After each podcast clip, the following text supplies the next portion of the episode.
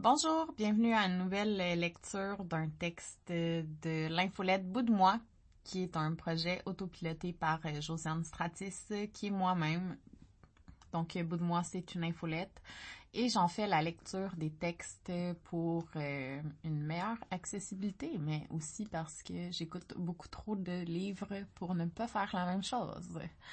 Euh, fait dans mon intro de ce texte-là qui s'appelle euh, Masculinité tragique, je raconte que euh, mon fils, quand il fait des lapsus, euh, il est obligé d'écouter l'histoire du mot avec lequel il s'est trompé. Fait que c'est comme une de nos jokes. Fait que l'autre jour, à la place de dire acide, il a dit acidique.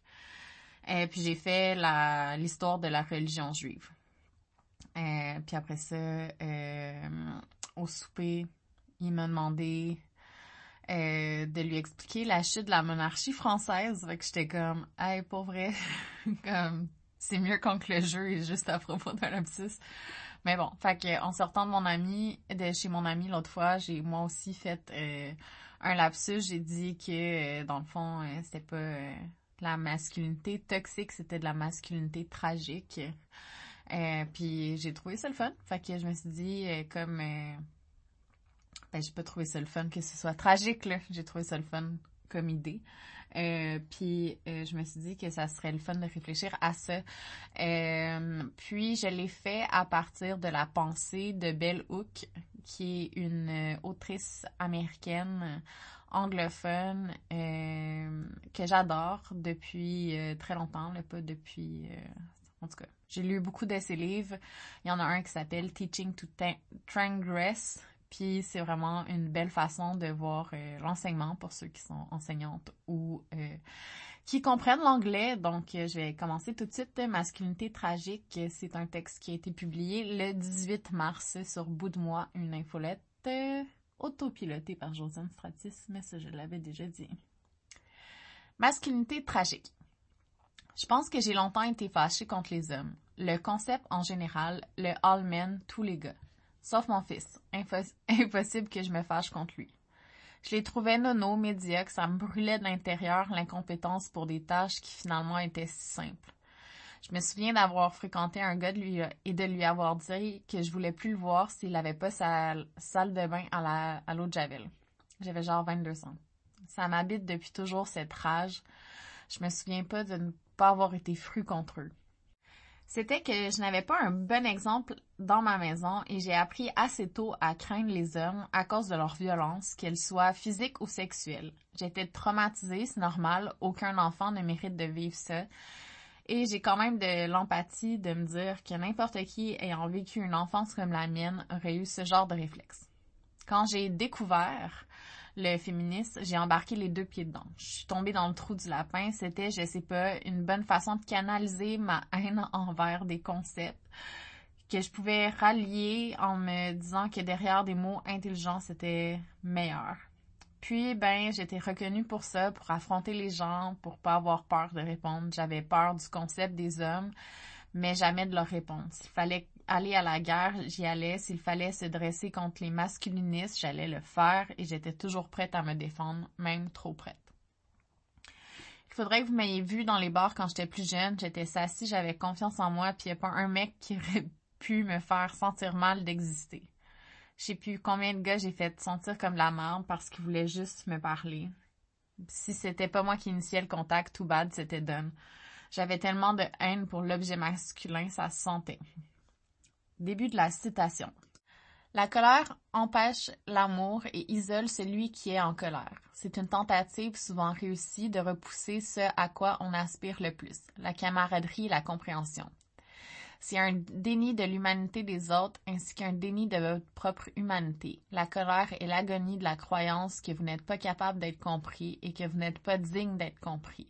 C'est un mur qui vous sépare des autres aussi efficacement que s'il l'était en béton épais et très haut. Il n'y a pas moyen de le traverser, de passer dessous, de le franchir. Certainement. Bell Hook, The Will to Change. Prise de conscience. Une des bonnes choses que m'apporte le fait d'être célibataire, c'est que je renoue, et là j'ai mis euh, deux points d'exclamation entre euh, parenthèses pour être certaine que vous sachiez que c'est parce que je couche avec des gars avec qui euh, que je voyais dans les bars avant.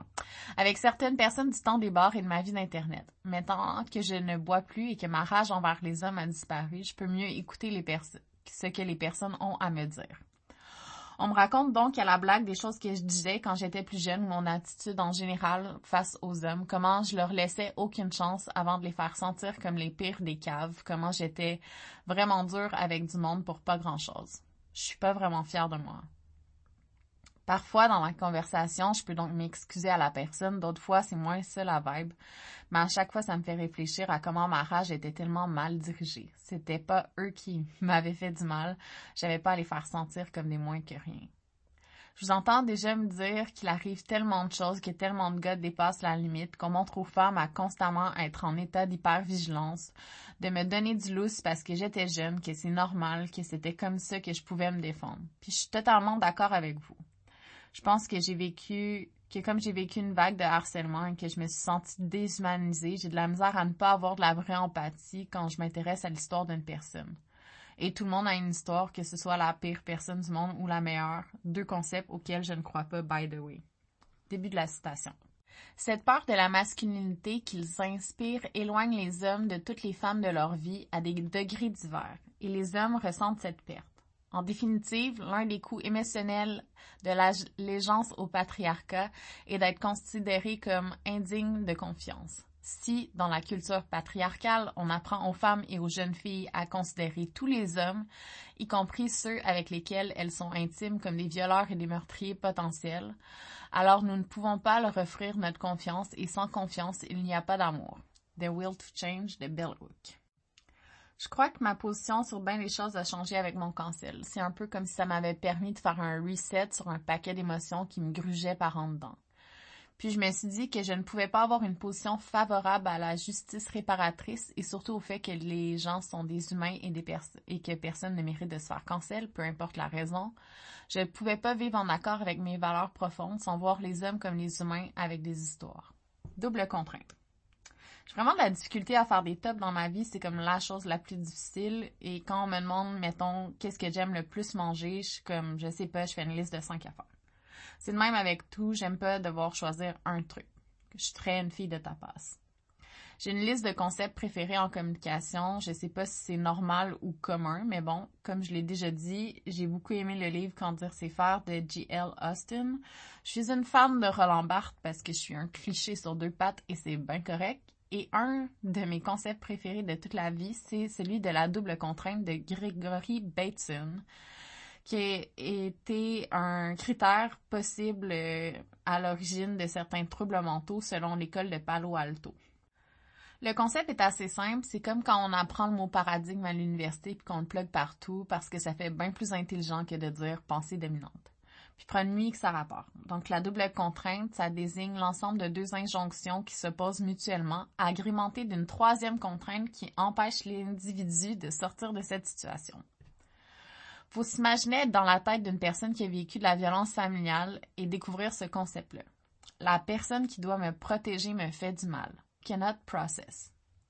Je suis depuis toujours en relation avec des hommes et ils me font tellement peur que je les méprise. Cannot process. Je crois que tous les humains font des erreurs et peuvent changer, mais je cancelle des hommes sur la place publique sans vérifier les faits. Cannot process. Je suis vue comme une féministe, je me décris comme ça, je prends des principes d'égalité et de sécurité. Mais quand il y a des amis à la maison, je les, laisse être dégueulasses avec moi et les autres femmes parce que je veux pas faire de vagues. Cannot process. Je suis vue comme holy sur Internet, mais je suis une humaine qui fait des erreurs et on me cancelle, on me cancelle parce que je suis méchante. Cannot process.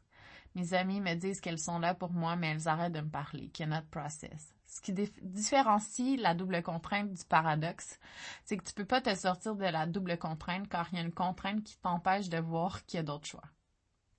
Puis je pense que la vie des hommes et nos exigences, c'est une double contrainte sur deux pattes. Début de la citation. Pour endoctriner les garçons dans les règles du patriarcat, on les force à ressentir de la douleur et à nier leurs sentiments. Bell Hook de Will to Change. Mauvais exemple. Je suis plus capable d'être enragée comme avant. Physiquement, j'ai pas assez d'énergie pour ça et je pense que j'ai trop de médicaments pour vivre des émotions fortes. Je peux être vraiment triste, mais plus comme avant. Avec la thérapie, les conversations et les livres que je lis, je me rends compte de comment j'étais dans le champ avec ma colère et ma rage. Surtout, je me rends compte qu'au final, ça n'a pas eu l'impact que je voulais. Dans un argumentaire avec une personne, c'est toujours facile de prendre le pire exemple pour montrer que quelque chose ne fonctionne pas. C'est un mécanisme qui peut fonctionner et qui est utilisé en communication dans toutes les sphères de pensée et de politique. Le meilleur exemple est celui des travailleuses du sexe qui se font enlever des droits parce que les gens mélangent exploitation sexuelle et travail du sexe. On va mettre ça dans un autre débat pour un autre jour, mettons. Quand on regarde la chose masculine, leur identité de genre, la construction de l'homme masculin, le fameux homme blanc cis dans toute sa grandeur, quand on le regarde, c'est facile de dire que Trump est dégueu et que les gars sont caves. Je pense qu'on mélange des cibles et qu'on manque franchement d'écoute. Comme je le disais dans mon infolette La honte, la honte, c'est vraiment un moteur pour ce qui est des dépendances et des comportements à risque. En se basant sur le fait que plein d'hommes blancs si son nono est très lourd et qu'à cause de ça, toute la parole des hommes est de la merde, comme société, on se tire dans le pied et on n'aide personne. Et mon petit doigt me dit que c'est pas comme ça que ça va aller mieux puis qu'on va l'avoir l'égalité. Je crois que c'est facile de prendre n'importe quel concept de féministe quand ça nous arrange de les mettre sur une volonté de pas aller vers l'autre. On peut dire j'ai pas envie d'aider un gars à changer, c'est du emotional labor. J'ai pas envie d'aider cette personne. Les femmes se font élever dans la fonction du care. Je vais pas montrer à mon partenaire comment faire du, lavage, c'est la charge mentale. C'est de la weaponized incompetence. Puis j'ai rien contre les concepts, surtout pas de mettre des mots sur des réalités pour mieux les comprendre. Si ça vous aide, c'est vraiment correct.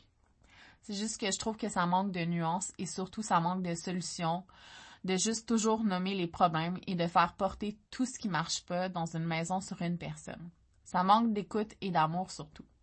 Je pense que tout le monde peut apprendre à être mieux et surtout qu'on peut aussi demander aux hommes comment ça va et leur demander de parler de temps en temps pour connaître leur struggle.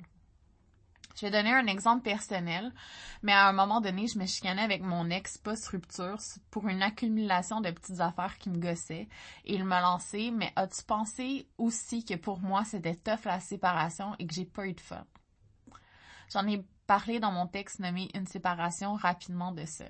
La réponse c'est que c'est non, j'y avais pas pensé, j'avais même pas pris une minute pour me dire que ça se pouvait qu'il y ait de la peine.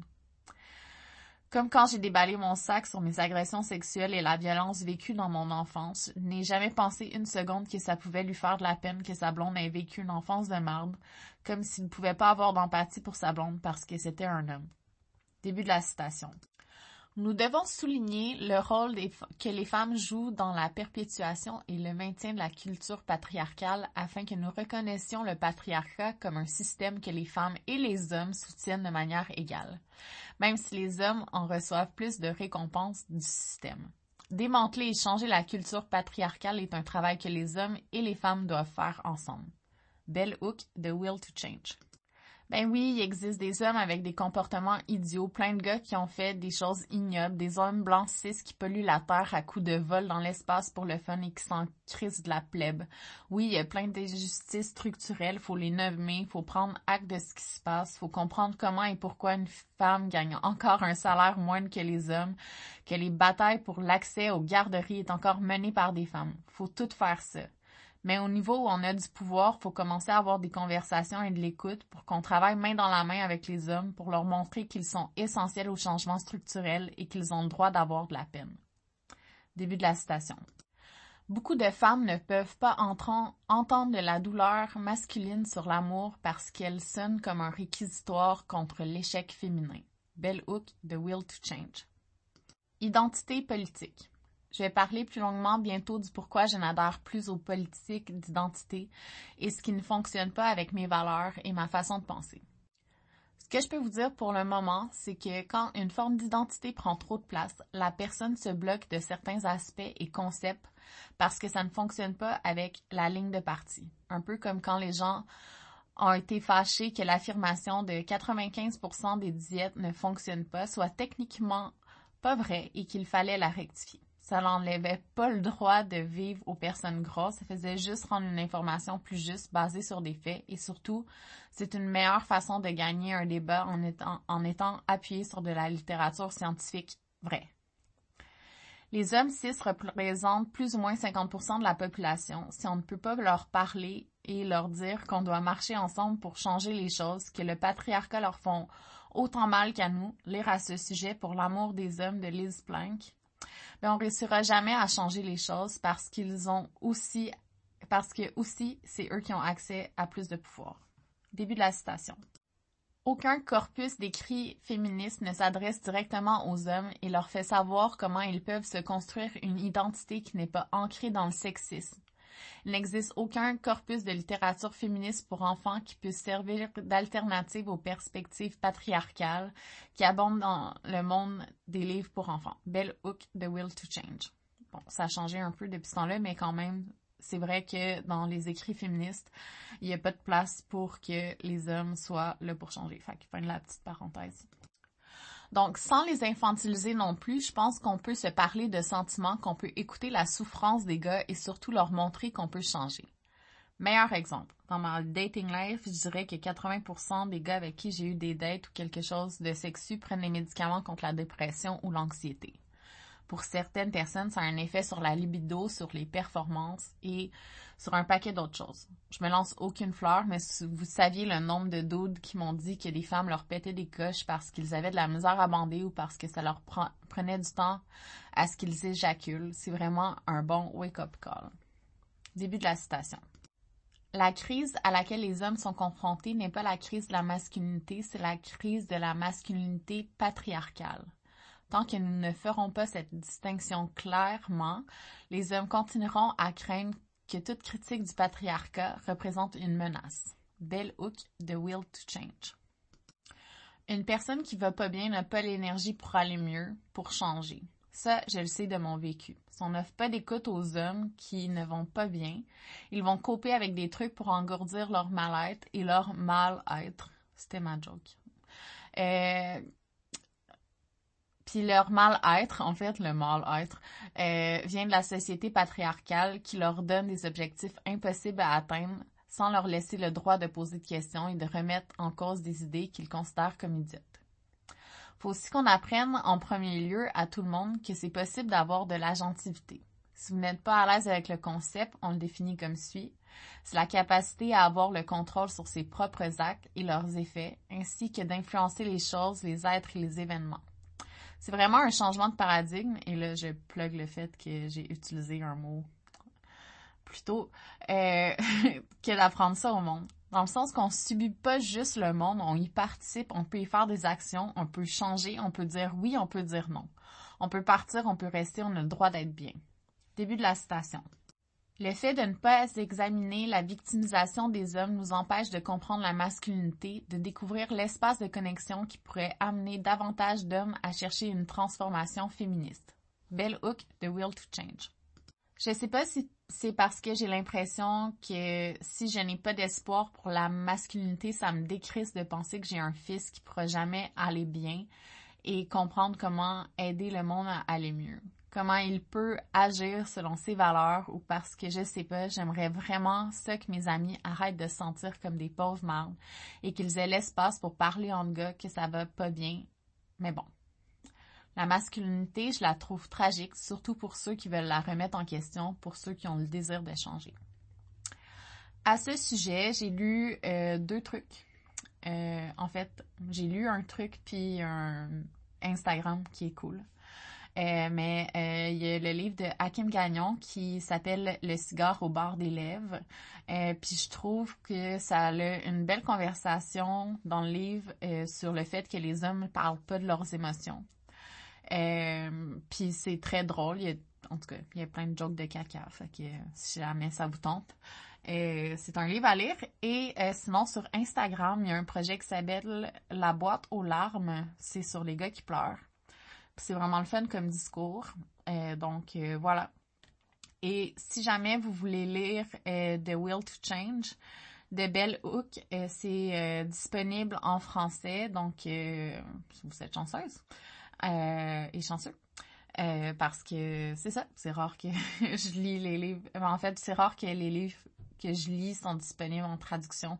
Euh, mais euh, pour vrai, si vous pouvez découvrir Bell Hook, moi je trouve que c'est un très bel exemple euh, d'écriture, mais surtout de réflexion, qui est beaucoup porté sur l'amour, mais aussi qui s'inscrit un peu dans la mouvance des penseuses qui euh, sont capables de voir euh, qu'il n'y a pas juste la colère qui change les choses, euh, puis que en prenant les gens par la main, ils apprennent souvent à, être des meilleures personnes. Fait que ça, c'est comme un extra. Vous avez toujours des petits extras quand vous m'écoutez parler pendant 20 minutes. Fait que bravo!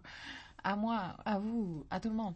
Euh, fait que c'est ça. Donc, euh, ben merci encore pour l'écoute. Euh, merci de m'encourager dans ce cette aventure. Ça me fait vraiment du bien. Puis surtout, j'aime ça avoir des discussions avec vous sur les sujets. Donc, vous pouvez toujours m'écrire un petit courriel pour parler de n'importe quoi. Puis euh, ça me fait vraiment plaisir de parler avec tout le monde et n'importe qui. Donc euh, euh, voilà. c'est ça. Fait qu'hésitez pas. ça me fait toujours plaisir. Puis ça apporte aussi mes réflexions plus loin, ce qui est vraiment cool parce que je veux pas imposer de point de vue.